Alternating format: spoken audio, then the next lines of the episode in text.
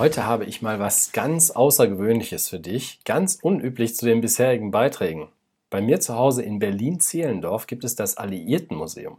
Ganz markant und auffällig steht auf dem Hof ein viermotoriger Rosinenbomber aus der Zeit der Berlin-Blockade um 1948. Und ich habe mich schon immer gefragt, was dieses Oldtimer-Flugzeug für eine Geschichte hat.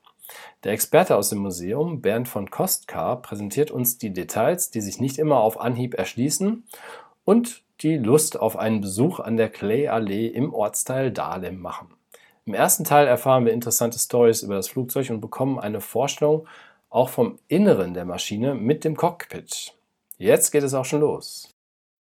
So, jetzt stehen wir hier an unserer Hastings, äh, unserem britischen Transportflieger, einem äh, Originalflugzeug aus der Zeit der Luftbrücke. Und dieses Flugzeug hat eine ganz eigene Geschichte. Und zwar war es in den 70er Jahren, ist es nach Gato gekommen. Das war der Flugplatz der Briten in Berlin. Und in Gato stand es dann seit den 70er Jahren als Gate Guard, als Torwächter. Äh, sobald man die Liegenschaft betreten hat oder befahren hat, hat man gleich dieses Flugzeug, diese Hastings gesehen. Als die Briten 1994 aus Berlin abgezogen sind, haben sie uns dieses Flugzeug geschenkt.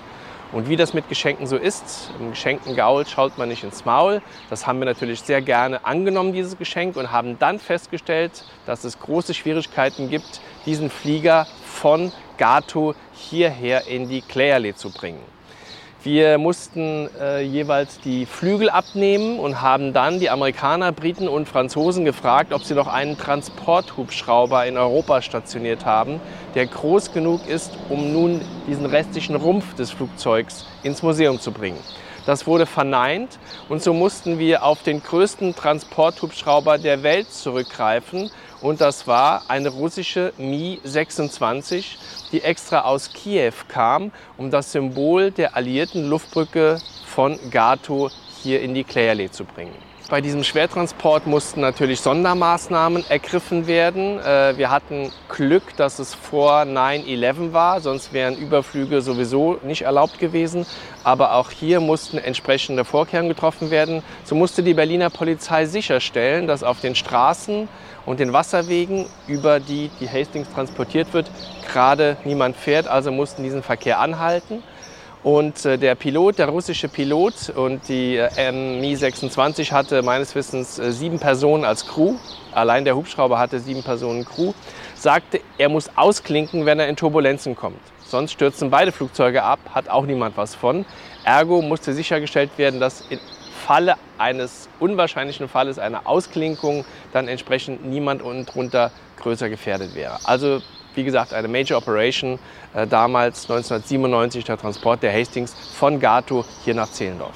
Ja, diese Hastings hier äh, war das größte Transportflugzeug, welches die Briten während der Berliner äh, Luftbrücke ähm, im Betrieb hatten. Die Hastings-Maschinen sind im Herbst 1948 fabrikneu äh, in Dienst gestellt worden und haben dann von Schleswigland aus äh, Berlin beliefert. Es waren etwa zur selben Zeit etwa ein Dutzend Hastings im Einsatz. Und mit den Turnaround- und Wartungszeiten kann man sagen, dass insgesamt etwa über 30 Modelle dieser Hastings an der Luftbrücke teilgenommen haben, aber immer sukzessive nie mehr als 10 oder 12 gleichzeitig. Bei unserer Eröffnung hatten wir äh, eine ganze Reihe damals noch lebender Veteranen hier im Museum und ich kann mich sehr gut an einen äh, Briten erinnern, dem nach 50 Jahren noch das Herz blutete, weil in diese fabrikneuen Flugzeuge Kohle geladen wurde. Das ist so, als ob Sie in Stuttgart jetzt Ihren Porsche abholen und das Erste, was Sie machen, Sie fahren zum Kohlehändler und packen da erstmal mächtig Kohlesäcke rein. Und äh, das konnte er dann nach 50 Jahren, war das noch so was, woran er sich sehr lebhaft erinnert haben, dass diese ganzen Flugzeuge fabrikneu waren, alle noch neu gerochen haben. Und dann kommen die ersten Ladungen das ist eben Kohle in Säcken, in Jutesäcken, die nach Berlin transportiert wurden. Gehen wir mal rein.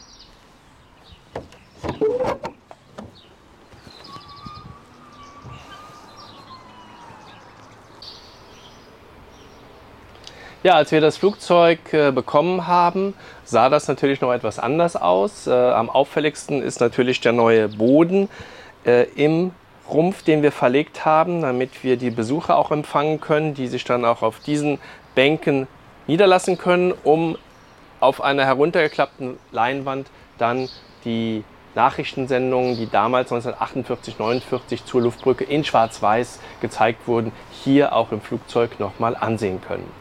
Des Weiteren haben wir natürlich die Innenbespannung äh, gereinigt. Äh, wir haben diese Metallteile, die Farbteile restauriert, die Ablatzungen, äh, weitere Ablatzungen verhindert. Und das Hauptproblem ist äh, die Dichtigkeit des Flugzeugs, äh, insbesondere an den Fenstern ähm, müssten wir immer mit Spezialdichtungen arbeiten, die handgefertigt werden und von dem Restaurator dann auch alle paar Jahre erneuert werden müssen, weil dieses Flugzeug hier draußen natürlich in Wind und Wetter ungeschützt äh, steht seit langer Zeit und das hat eine Reihe von Folgekosten, trägt das mit sich. Wir haben uns lange gefragt, ob genau dieses Flugzeug, in dem wir jetzt stehen, ob dieses Flugzeug auch an der Luftbrücke teilgenommen hat.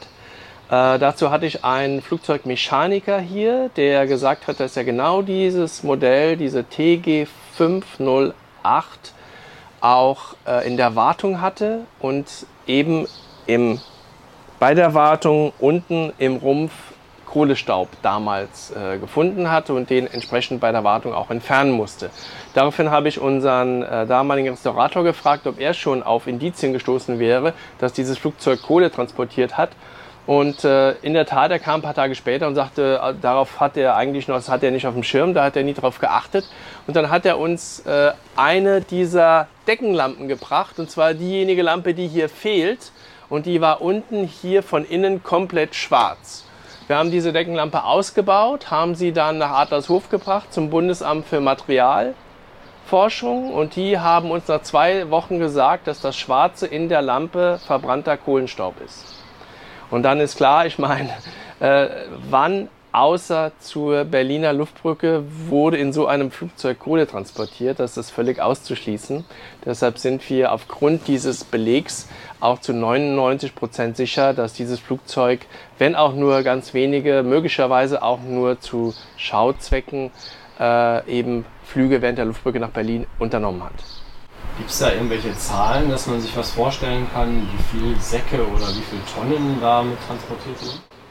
Also mit der Hastings selber, äh, Einzelzahlen habe ich nicht, aber die äh, Ladekapazität von dieser Hastings beträgt etwa 8,5 Tonnen. Äh, die wurde dann natürlich auch ausgeschöpft und die Gesamtmenge der Kohle, die während der Luftbrücke eingeflogen wurde, nach Berlin betrug 1,4 Millionen Tonnen. Das waren immerhin äh, etwa zwei Drittel des Gesamt der Gesamtmenge, die eingeflogen wurde. Also wenn wir jetzt mal theoretisch davon ausgehen, dass 100 Flugzeuge an einem Tag nach Berlin fliegen, dann hätten davon theoretisch in der Statistik zwei Drittel, also 66 Prozent Kohle transportiert. Weil die meisten Leute denken immer, Lebensmittel war das Hauptgut der Luftbrücke, war es aber nicht, es war in der Tat Kohle. Ja, hier stehen wir im Cockpit unserer Hastings äh, die die Besonderheit hat, dass sie damals äh, leider von den anderen Hastings-Besitzern geräubert wurde. Es gibt nur noch vier Modelle dieses Typs Hastings äh, weltweit. Äh, drei im britischen Museum und unsere hier. Und äh, das hatte den Nachteil damals, dass äh, wenn irgendwo in England ein Instrument aus dem Cockpit gefehlt hat, die einen Brief nach Gato geschrieben haben, in dem stand, äh, bitte schickt uns vom Co-Piloten den Höhenmesser, äh, weil bei euch draußen steht auch eine Hastings als Gatecard, äh, die braucht ihr sowieso nicht weiter. Und dann wurde das gemacht, der Höhenmesser wurde ausgebaut, nach England geschickt und die, hat, die waren glücklich und hier hat das Instrument gefehlt. Und das wurde relativ häufig gemacht, so dass wir bei der Übergabe des Flugzeugs ein recht ausgeräubertes Cockpit bekommen haben. Aber wir haben auch einen sehr schönen Arbeitsplatz hier, äh, der steht mir hier genau gegenüber und den werden wir uns gleich mal angucken. In der Videoversion dieses Beitrages bin ich jetzt mit der Kamera im Cockpit unterwegs und schwenke von den vorderen beiden Sitzen nach rechts zur Position des Flugingenieurs.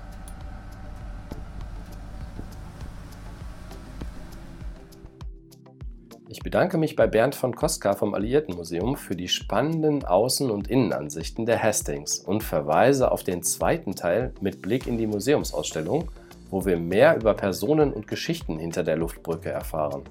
Auch dieser Beitrag wird sich auf den Kanälen von fluggesellschaft.de und deren Verteiler finden. Auf Wiedersehen und bis bald!